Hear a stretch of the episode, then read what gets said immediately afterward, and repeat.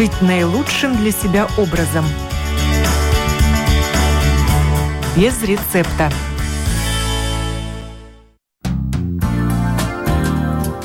Здравствуйте, это программа «Без рецепта». Веду ее я, Яна Ермакова. И сегодня говорим о грудном вскармливании. Кормить или не кормить ребенка грудью? Вот в чем вопрос.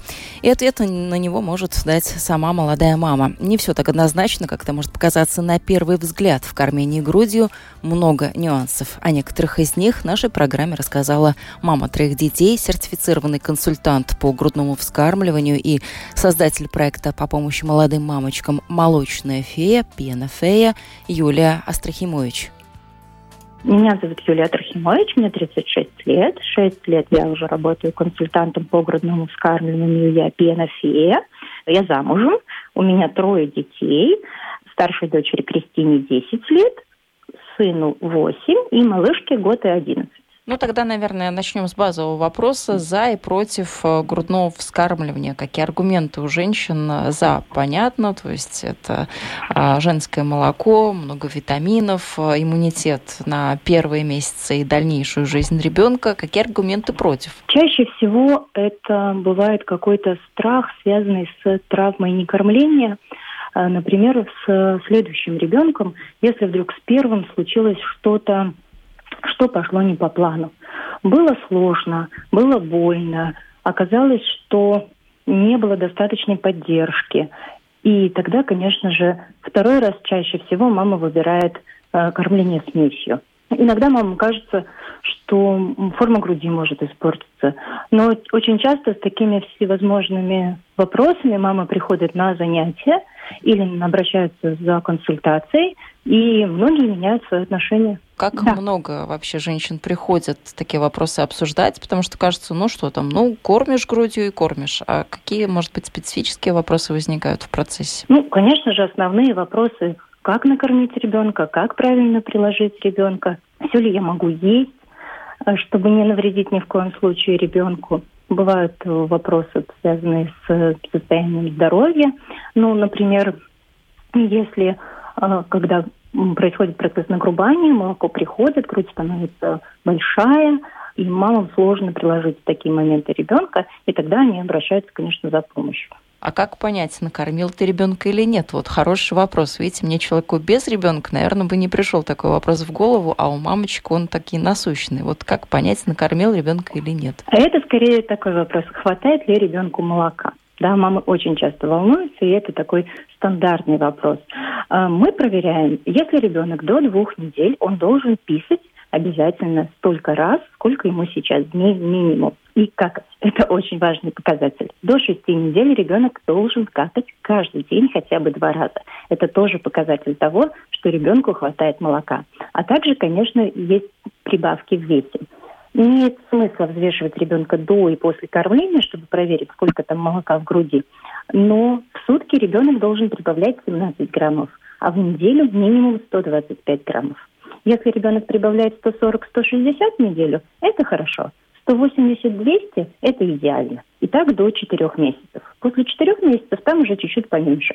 Поэтому мы следим за прибавками, мы следим за тем, что у нас находится в подгузнике, и, конечно же, за а, настроением и ощущением мамы тоже в том числе, а, чтобы мама не волновалась, ей нужно это проверять, за этим следить, и тогда будет все в порядке. Ну и довольно сытый ребенок, он отваливается от груди сам. Ну и вдогонку вопрос о качестве молока. Действительно, как же измерить качество молока? Качество молока стоит верить.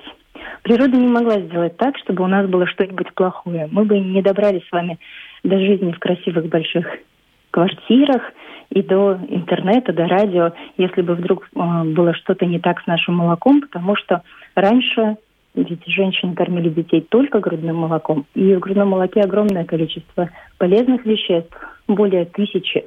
И все еще открывают и изучают.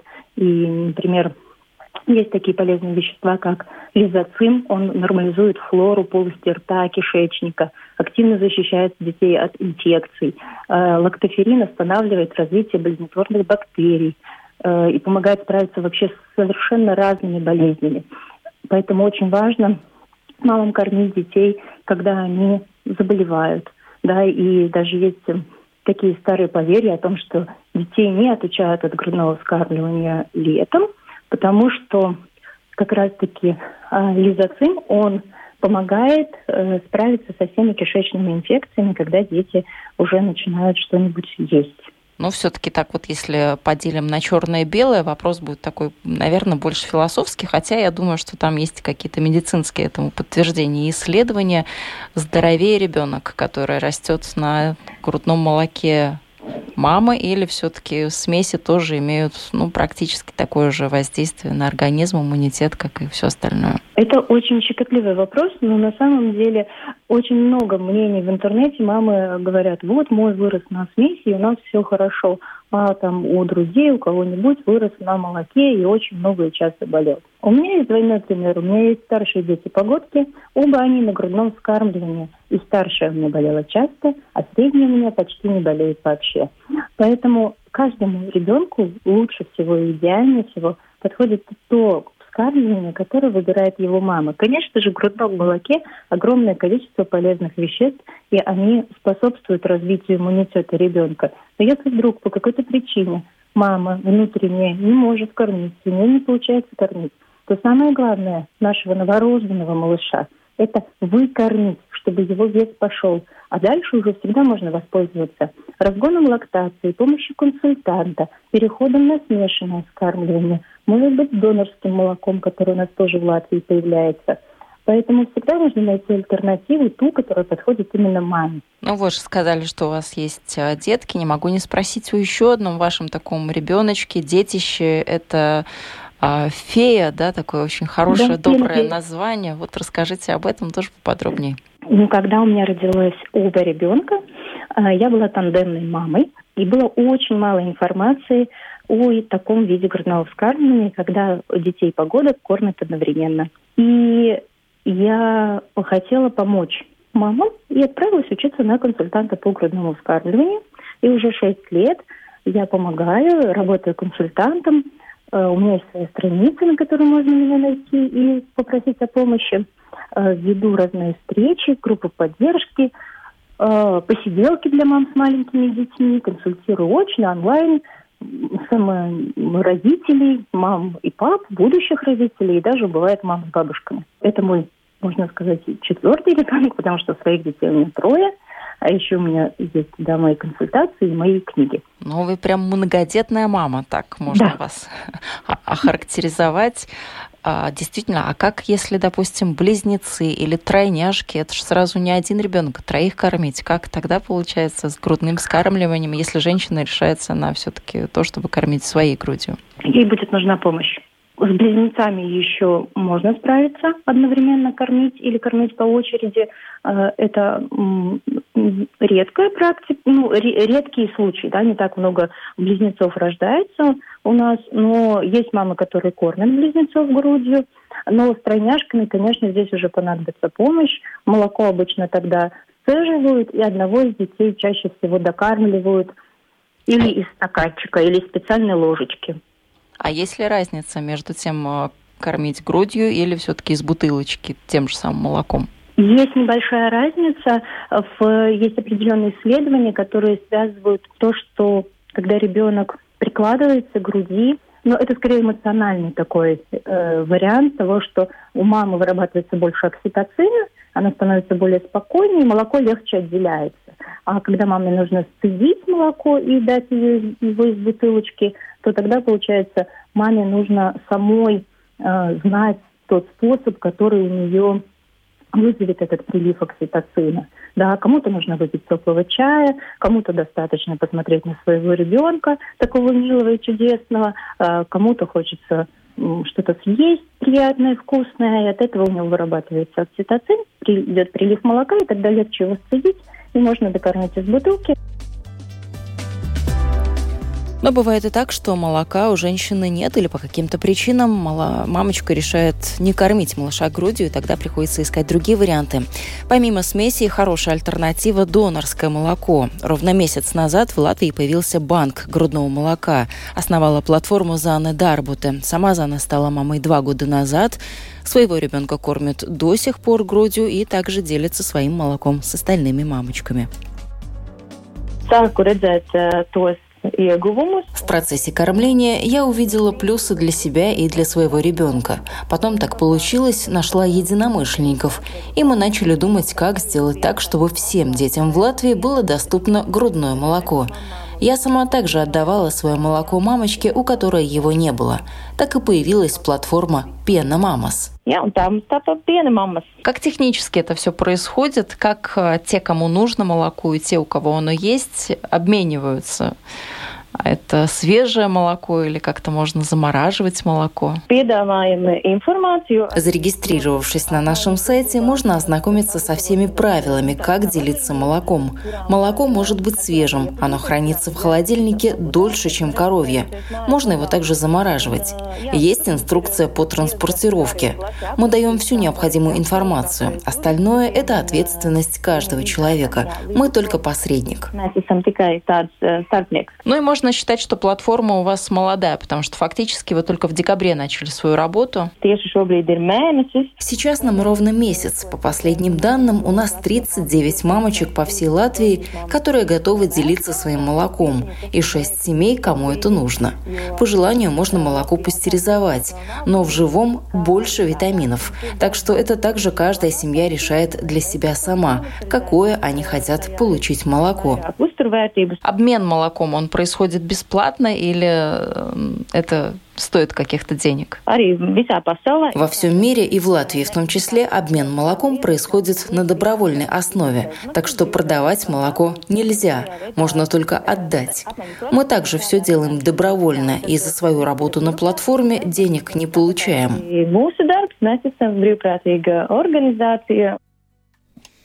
Эта платформа «Банк грудного молока Пена Мамас» лишний раз подтверждает, что добрые дела можно делать и без бюджета. Еще одну хорошую инициативу в помощь молодым родителям предлагает фонд Рижского роддома. Фонд был создан два года назад и все это время поддерживает семьи, в которых должен появиться малыш.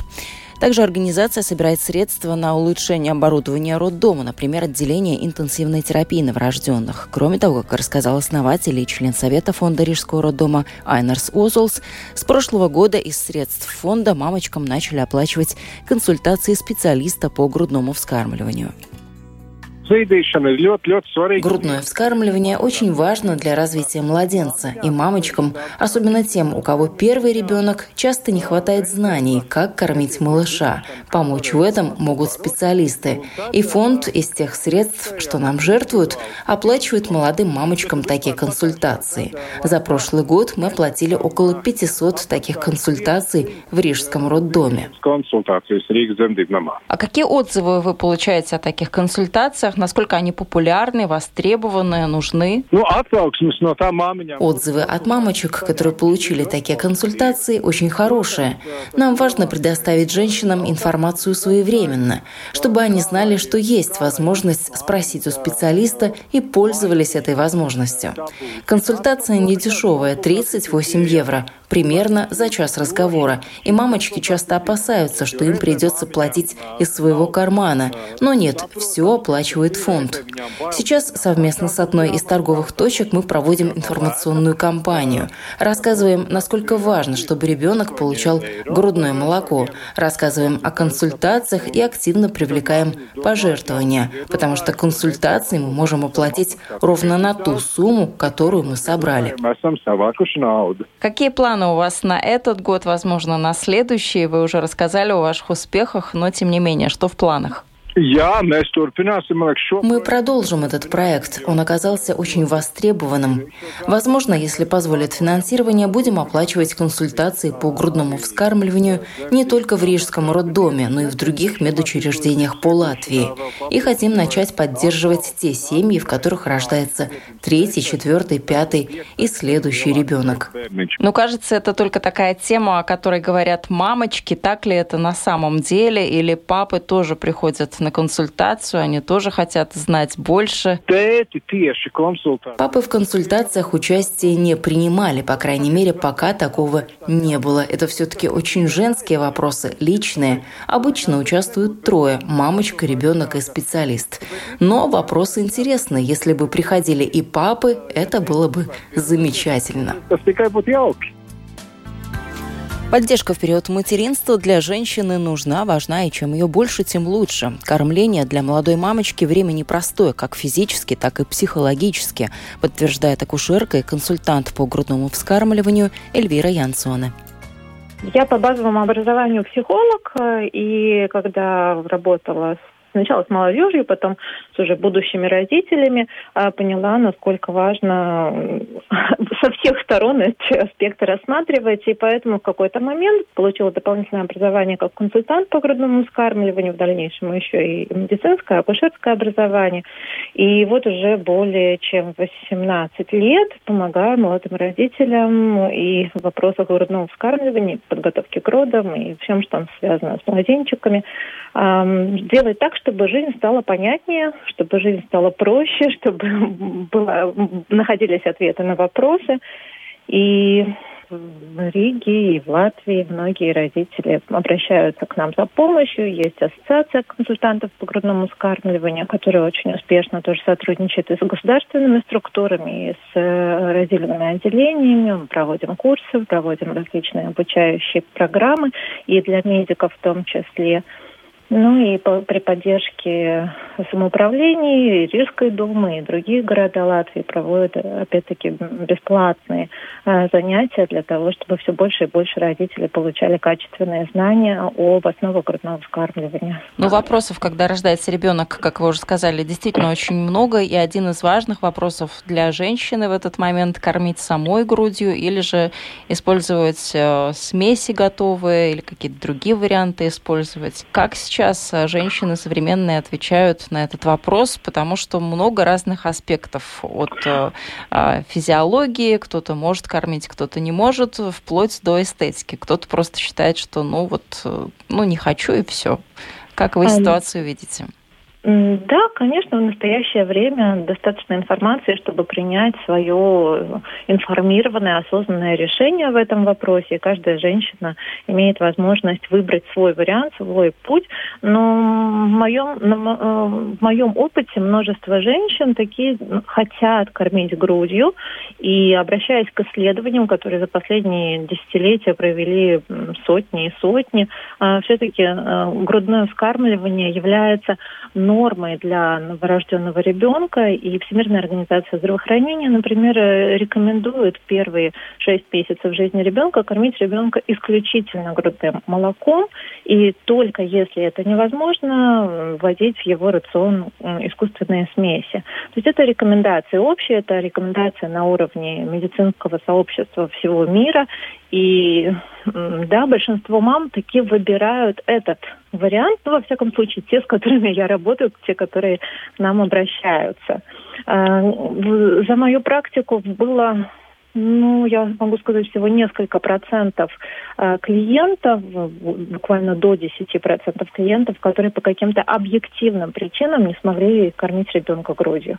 В большинстве случаев обращаются с проблемами, которые достаточно легко было бы предотвратить или решить, потому что большинство сложностей в грудном вскармливании, они связаны с недостаточной поддержкой, с недостаточным информированием э, будущих родителей, молодых родителей – и, в общем-то, те проблемы, из-за которых многие женщины решают не кормить грудью, они, в общем-то, и не являются проблемами, они решаются грамотным подходом.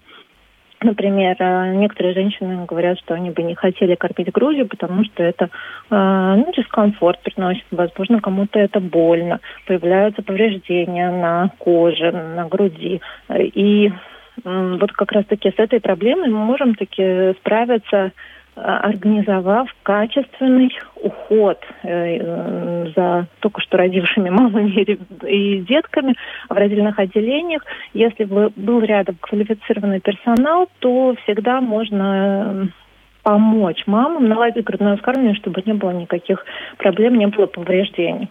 Приложив правильно ребенка к груди, научив маму позициям, в каких ребенку было бы проще и легче э, захватить грудь, чтобы не доставлять маме дискомфорта при сосании. Ну, ну и есть противоположный да. конец шкалы, те, кто, наоборот, долго кормит ребенка. Вот сколько считается нормой кормления малыша грудью? До года все-таки большую часть его рациона составляет, рекомендовано, чтобы составляло материнское молоко, и только с года до полутора он переходит на питание с общего стола. Соответственно, общие рекомендации, основанные на исследованиях, говорят о том, что было бы желательно сохранять э, грудное вскармливание до полутора лет и дальше продолжать еще столько, сколько необходимо э, маме и ребенку, чтобы ну, комфортно этот процесс завершить. Э, если уже ребеночек кушает взрослую еду и, допустим, один-два раза в сутки прикладывается к материнской груди, по составу материнское молоко опять становится похожим на молозиво, которое младенец получает в первые дни после рождения. И этот состав обеспечивает хорошую поддержку иммунитета на несколько лет вперед. То есть продолжая кормить ребенка грудью, например, до двух лет, очень так эпизодически иногда да, прикладывается ребеночек к груди, он получает э, поддержку своего иммунитета иммунитета до уже там 6-7-летнего возраста. Поэтому, опять-таки, обращаясь к исследованиям, мы видим цифру в два года рекомендованную Всемирной организацией здравоохранения. Но опять-таки стоит понимать, что в два года ребенок не прикладывается к груди как новорожденный. Это, возможно, какие-то эпизодические один-два раза прикладывания груди сутки. В Латвии тоже есть такая услуга, как банк молока. Как э, к такому виду э, вы относитесь кормление ребенка, когда это, ну, скажем так, перекрестное такое кормление? Это же получается, ну, немножко другое, чем молоко э, его родной мамы. Да, и в то же время исследования говорят о том, что значит, первый пункт это молоко матери, второй пункт это донорское молоко, и только на третьем месте стоит искусственная молочная смесь. Поэтому с точки зрения здоровья и благополучия ребенка ну, донорское молоко было бы предпочтительнее. Но другое дело, что в Латвии эта культура еще не, не так уж развита, и банк молока только начинает вот, формироваться, и донорское молоко имеет возможность получать э, детки, которые родились раньше срока в детской клинической больнице, вот именно из этого банка. А, так, чтобы это было прямо для широкого круга пользователей, пока это еще недостаточно хорошо организовано в Латвии. Что стоит женщина помнить, которая кормит грудью? Наверное, есть какие-то такие вот э, ну, правила, что ли? Да, есть э, такой даже документ «10 шагов к успешному грудному вскармливанию». Документ, опять-таки, от Всемирной организации здравоохранения, и там перечислены основные моменты. Например, э, я приведу несколько пунктов. Это эксклюзивное грудное вскармливание в первые недели, то есть ребенок получает только материнскую грудь, и никакие заменители ему не предлагаются. Что касается, там, например, использования сосок или а, бутылочек с соской, пустышек в первые дни и недели даже, это желательно, этого желательно избегать. Опять-таки, кормление по требованию ребенка в первые недели жизни тоже обеспечивает хорошее начало лактации, хороший запуск всех этих систем, спрос предложения, сколько ребеночек а, просит, столько мы ему груди предлагаем. И тут важно не попадать вот в какую-то ловушку э, режимного кормления, когда кажется, ну, возможно, даже кто-то даст такие рекомендации, не кормить ребенка там чаще раз, э, чем раз в три часа. Это э, в настоящий момент исследованиями никак не подтверждается необходимость какого-то такого вот режима в первые недели. И, ну и далее, и далее, и далее. Например, один из пунктов это направлять женщин в группы поддержки грудного вскармливания. И, к счастью, в Латвии такая возможность есть, получить эту поддержку от профессиональных консультантов, задать свои вопросы, поделиться своими сложностями и вместе разработать некий план, как этих сложностей избежать или решить те проблемы, которые возникли. Вы в течение нашего разговора все время ссылаетесь на исследования. Как много приходится читать в этой сфере, как много меняется, как много а, нового мы в принципе узнаем о том, о чем раньше не знали? А, да, я очень рада, что в настоящий момент э, внимание ученых обращено к области грудного вскармливания. И, например, э, выходит такой очень интересный и актуальный журнал для э, консультантов по грудному вскармливанию международный Human Lactation, где ежемесячно публикуются новейшие исследования в этой области. Поэтому, да, в этой сфере очень много меняется, и очень много меняется с точки зрения научной базы. Например, не так давно доказали, что в составе материнского молока есть стволовые клетки, как вот сейчас достаточно популярно, э, в момент рождения ребенка, пересекая пуповину, собирать э, стволовые клетки из пуповины, да, из пуповины крови, вот, которой э, можно собрать только один момент в, это, в, это, э, в день рождения ребенка. Но стоит понимать, что когда мы кормим ребенка грудью, в материнском молоке тоже есть те самые ценнейшие стволовые клетки, которые позволяют достраиваться всем системам организма ребеночка, и все ткани получают именно ту поддержку, которая необходима для наиболее гармоничного э, формирования. Мы сказали о таких новейших э, исследованиях, рекомендациях и информации, а бабушкины советы насколько работают? Ведь с поколения в поколение тоже передавали такие вот ценные наблюдения, информацию, как это все, весь этот багаж работает сегодня? Тут как кому повезет, у кого какая семейная история. И есть, конечно, семьи, где успешное грудное вскармливание и, и совет для налаживания его передаются из поколения в поколение, и бабушки могут очень хорошо поддержать своих дочерей, своих внучек в желании и умении кормить ребенка грудью. Но, с другой стороны, есть и другие истории, когда сами бабушки или э, мамы не кормили долго, и не смогли кормить из-за того, что были допущены ошибки в организации грудного вскармливания, но тем не менее у них есть, у бабушек есть потребность передать свой материнский опыт, и, возможно, будут передаваться не те рекомендации, не те советы, которые помогут успешно эти все процессы наладить. На самом деле в грудном вскармливании все может быть действительно очень просто. Если мама и ребенок находятся рядом, если мама интуитивно э, берет ребенка так, как, э, чтобы ребеночек расслабился, почувствовал почувствовала себя комфортно, то все, что ей нужно от окружающих, это поддержку и внимание, и заботу, э, а не, не какие-то конкретные там советы по поводу грудного вскармливания. Ну вот мы с вами начали с того, что изначально у вас психологическое образование, и много э, времени и внимания вы уделяли психологии, а психология в грудном вскармливании, какую роль играет психология женщины в этот момент? Там же тоже такой вот гормональный взрыв, бум. Да, конечно. Ну, в, этом, в этом ключе говорим о психофизиологических даже таких моментах, о гормональной регуляции процесса грудного вскармливания. И не зря есть такое а, расхожее утверждение, что молоко формируется у женщины в голове. То есть за счет э, выделения а, гипофизом определенных гормонов а, идут процессы, которые а, заставляют нашу грудь работать а, и давать ребеночку молочко. И, например, один из основных компонентов этого коктейля гормонального, который влияет на выработку молока, это окситоцин. Э, не то, что даже на выработку молока, окситоцин влияет на то, как легко молоко выходит из груди, рефлекс выхода молока из груди. Так вот этот самый окситоцин, он может блокироваться негативными эмоциями, э, определенным психологическим состоянием молодой матери. То есть если женщина расстроена, если она испугана, если она не ощущает поддержку, э, молоко может быть э, переполнять ее грудь, но с трудом выходить из груди. И, соответственно, может возникнуть ложное впечатление, что не хватает молока, что ребенок недополучает его, потому что э, мама нервничает. И стоит маме только расслабиться, стоит маме почувствовать себя уверенно и комфортно, молоко начинает спокойно выходить из груди, и ребенок получает все, что ему необходимо. Поэтому, конечно же, психологические моменты э, составляют одно из важнейших условий успешного грудного вскармливания плане а, кормящей маме важно заботиться о своем психологическом, эмоциональном состоянии, и окружающие в этом, конечно, могут очень сильно помочь, окружив маму заботой и вниманием. Образцово-показательным отцом в этом плане может считать себя Лаурис Бокиш, представитель общества Теви, отцы, папа двух мальчиков пяти и семи лет. Он ни на шаг не отходил от супруги, когда дети были маленькие, во всем ей помогал и считает, что именно на мужчине в этот период лежит самая большая ответственность.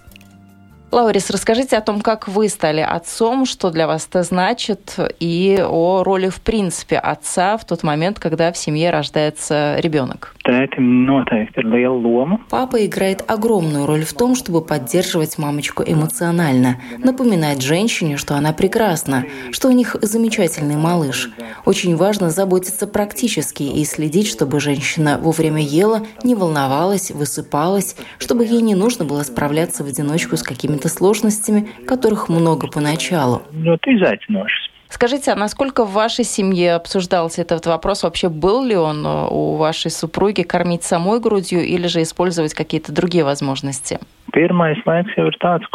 Если это первый ребенок, то все стараешься делать сам. Скажите, а хватило ли вам информации в тот момент, когда родился ребенок, потому что это новая ситуация, много непонятного, сразу очень много нюансов нужно не упустить? Ну, так вот, ладно, jaunie vecāki saņem vienkārši nezinu. Хорошо было бы, если бы для молодых родителей была памятка, что в каком случае делать и куда звонить. Большую роль в этом, как мне кажется, должны играть семейные врачи, чтобы они не запугивали мамочек «это ешь, это не ешь», а с первых дней поддерживали и давали квалифицированную медицинскую информацию. Ну и, наверное, заключительный вопрос. Лаурис, скажите, как вы себя оцениваете как отец? Вы себе какую оценку бы поставили как э, папе от единицы до 10? 10 самая высокая, единичка, соответственно, самая маленькая. Ну, Я бы себе поставил стабильную семерку, стремящуюся к восьмерке. Это осознанный труд. То, что такой труд может быть приятным и интересным, на личном опыте знает Элита Сваренец, сертифицированная детская медсестра и президент Латвийского объединения неонатологических сестер. С детьми и молодыми мамочками она работает вот уже 38 лет. Каждый день отвечает на сотни самых разных вопросов, не только о грудном вскармливании. Ну, наверное, тут э, нет такого четкого ответа. Нельзя дать рецепт каждой женщине, кормить грудью самой или нет. Но, тем не менее, что говорят а, специалисты, такие как вы? Конечно, кормить грудью – это единственная неповторимая возможность маме любить своего ребенка. Это самое близкое, естественное, что может быть. Но, знаете, как мужчина в этом отторжен или отодвинут. Конечно, сейчас техника пришла к такой ситуации, что можно и искусственную грудь мужчине тоже повесить, проволочки потянуть. И в Ютубе есть очень много разных смешных видео, где мужчины кормят майку, прорезают дырочки, ставят бутылочки. Но реально медицинские тоже есть э, гаджеты, которые помогают. Но если мы смотрим от природы, что возможно, то в самом деле от природы только женщине такой дар дан от природы. Что зависит от женщины? От женщины всегда зависит, она это хочет делать или не хочет. И поэтому никому нету надобности и такой воли и власти кого-то осуждать. Если я смотрю про Латвию, то есть очень много женщин, которые это делают с удовольствием. И вообще, если смотреть, ну так по Европе, то у нас есть очень много женщин, которые с удовольствием этим занимаются, наслаждаются и реально любят и кормят ребеночка. Если смотрим как э, говорят наука, наука говорит, что ничего лучше, чем материнское молоко для ребеночка нет. Поэтому все-таки есть выбор, но я думаю, что Латвии мы чуть-чуть настаиваем и так даже как-то подходим к тому, что вы обязаны. Но в Европе есть очень просто, в многих странах просто тебе заходит роддоме, будете кормить, не будете кормить, никто не обсуждает. Но если я читаю лекции насчет грудного кормления или вообще про новорожденного ребенка, я тоже всегда говорю одно и то же, что лучшая возможность, как любить своего ребеночка, лучшая, самая готовая, всегда теплая, всегда он меняется по настроению, по здоровью ребенка. Это самое-самое лучшее, что мама может своему ребеночку дать. Но никогда не обсуждая никого, если что-то не хочет – или кому-то не получается. А есть ли какие-то противопоказания к женскому материнскому молоку? Потому что дети сейчас рождаются очень часто аллергичными. Ну, вы знаете, если смотреть аллергичные, как вы говорите, то это крайнее исключение на миллион одному ребенку. Ну, наверное, статистика говорит на 100 тысяч одному ребенку есть отторжение материнского молока, непереносимость и тому подобное. Но аллергии, к сожалению, каждому году есть больше и больше. Поэтому, если вообще так мы смотрим, наука говорит, и реальная жизнь к этому доказывает, что, в принципе, кормящая мама ни от чего не должна отказываться. Она должна кушать сбалансированную пищу, и ребенок получает великолепное молоко. Но реальная жизнь показывает, что достаточно много есть аллергии, и с каждым годом они все-таки больше и больше. Поэтому любой маме, которая кормит ребенка, я говорю, пока нет проблем, вы не должны ни от чего отказаться. Но ни от чего отказаться, это, конечно, от здорового вида жизни, образа и пищи, а не то, что там наркотики, алкоголь, ну, не знаю, никотин и тому подобное, да, но если мы понимаем, что такое нормальная здоровая пища, то, что женщина употребляет во время беременности, она ту же самую пищу может употреблять после того, когда она кормит ребенка. Но если у ребенка появляется аллергия на коже, сыпь, волдыри, ну, есть стул жидкий, вонючий, зеленый, с кровью – тогда мы начинаем искать причину. Первый год жизни это очень сложно указать на причину или ее, вернее, доказать. Но, ну, 80% аллергии это есть коровий белок. И, к сожалению, последние 10 лет он на первом месте так и есть. Ну, на, важно понять женщинам, что от молока молоко не появляется. Поэтому только что свежее молочко пить кормящей маме это не рекомендуется. Но при этом кислые продукты, кефир, йогурты, творог и все такое, конечно, очень важно для мамы. Но если у ребенка есть отторжение в этих продуктах, тогда от этого всего надо отказываться. И это очень-очень-очень сложно для любой женщины, которая кормящая, если она должна еще соблюдать диету. Это, конечно, ну, 80% волнует, раздражает. И так нелегко, что малыш хочет и днем, и ночью покушать. Плюс ты еще не можешь поесть то, что ты хочешь. Кормящие мамы очень много тратят энергию. И очень часто они хотят быстрый, вкусный сахар, восстановить крови вкусный и быстрый сахар, булочки, пирожные. Но когда мама много съела сладенького, то это вполне возможно. Большинство мам через молочко идет ребенку. И это появляется брожение, колики, жидкий стул. Ребенок кричит, и мама недовольна, ребенок недовольна, и опять целый круг так есть. Но я видела много раз, что есть мамы, которые кушают неправильно, сладости много, ребенок поднял ножки и пропукался, и никаких проблем нет. Поэтому пока нет проблем у ребенка и у мамы, рекомендуем ни от чего не воздержаться, кушать и радоваться жизни, и кормить ребенка с удовольствием. Когда как? появляется проблема, тогда появляются ограничения и разные виды, как искать результат. Как вас приятно слушать. Вот одно дело, когда лекции читают такие сухие, таким вот академическим языком, и когда все доносится так просто, доступно, понятно, с юмором где-то. Так что действительно я понимаю, вы на своем месте. Как вы пришли вообще к этой профессии? Тоже интересный вопрос. Спасибо. Вы знаете, как-то жизнь сама приводит ко всему. И, конечно, я в детстве сама очень много болела. И какой-то один год э, я попала в больницу с пневмонией. И я восхищалась врачами, которые там работали. И они мне спасли реально, потому что был такой кризис, что я уже туннели видела. Но это я сейчас интересуюсь энергиями и всякими делами, потому что я много, больше 20 лет отработала в реанимации новорожденных детей. И четко поняла, что не все медицина знает и не все медицина может объяснить. Поэтому, когда я уже закончила школу, я просто видела во сне и очень беспокоилась, чтобы мне бы как бы попасть в медицину. Поэтому я попала в роддом. И, конечно, через два года я попала в реанимацию работать в перинатальном центре. Ну, тогда не был перинатальный центр, был реанимация интенсивной терапии. И когда ты молодой, 18 лет, работаешь в доме, и видишь, как появляется жизнь, потому что в советское время это все было очень закрыто. Ну, не было возможности, даже студенты смотрели через стекло. И когда попала я работать в этом учреждении, я восхищалась. И я помню, что я ночью какого-то ребенка относила бегом через старые коридоры реанимации, у кого надо было помощь. Я просто с благотворением смотрела на сестер и на врачей, которые работают в реанимации. Вы знаете, ну, не знаю, сейчас молодежь, наверное, по-другому, но я тогда смотрела, думаю, боже, если я бы могла там быть.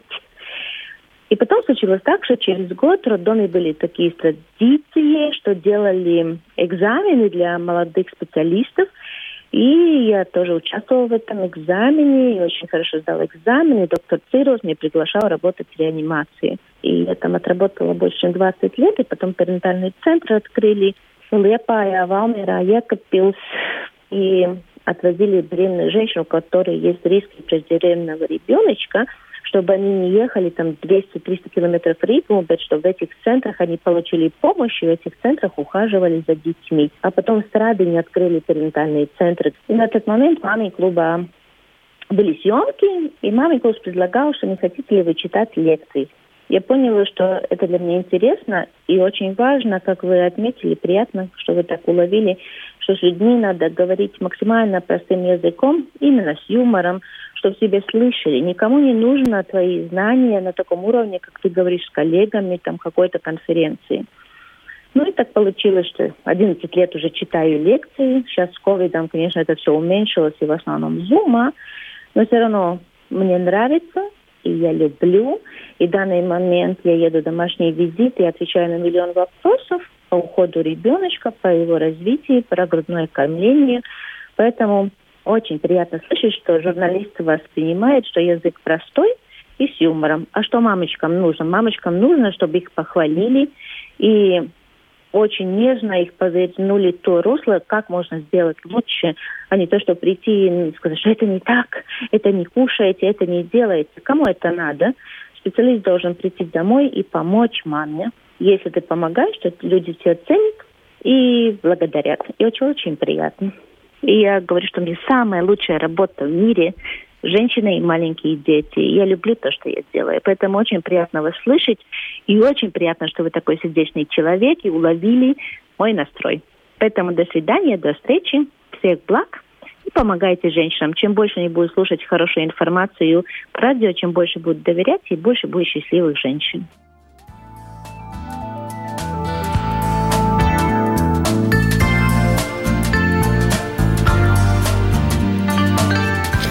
Ну что ж, это прекрасная точка в нашем сегодняшнем эфире, и поставила ее Элита Сваренец, сертифицированная детская медсестра и президент Латвийского объединения неонатологических сестер. Напомню, вы слушали программу «Без рецепта», вела ее сегодня я, Яна Ермакова. Всего доброго и до новых встреч в эфире.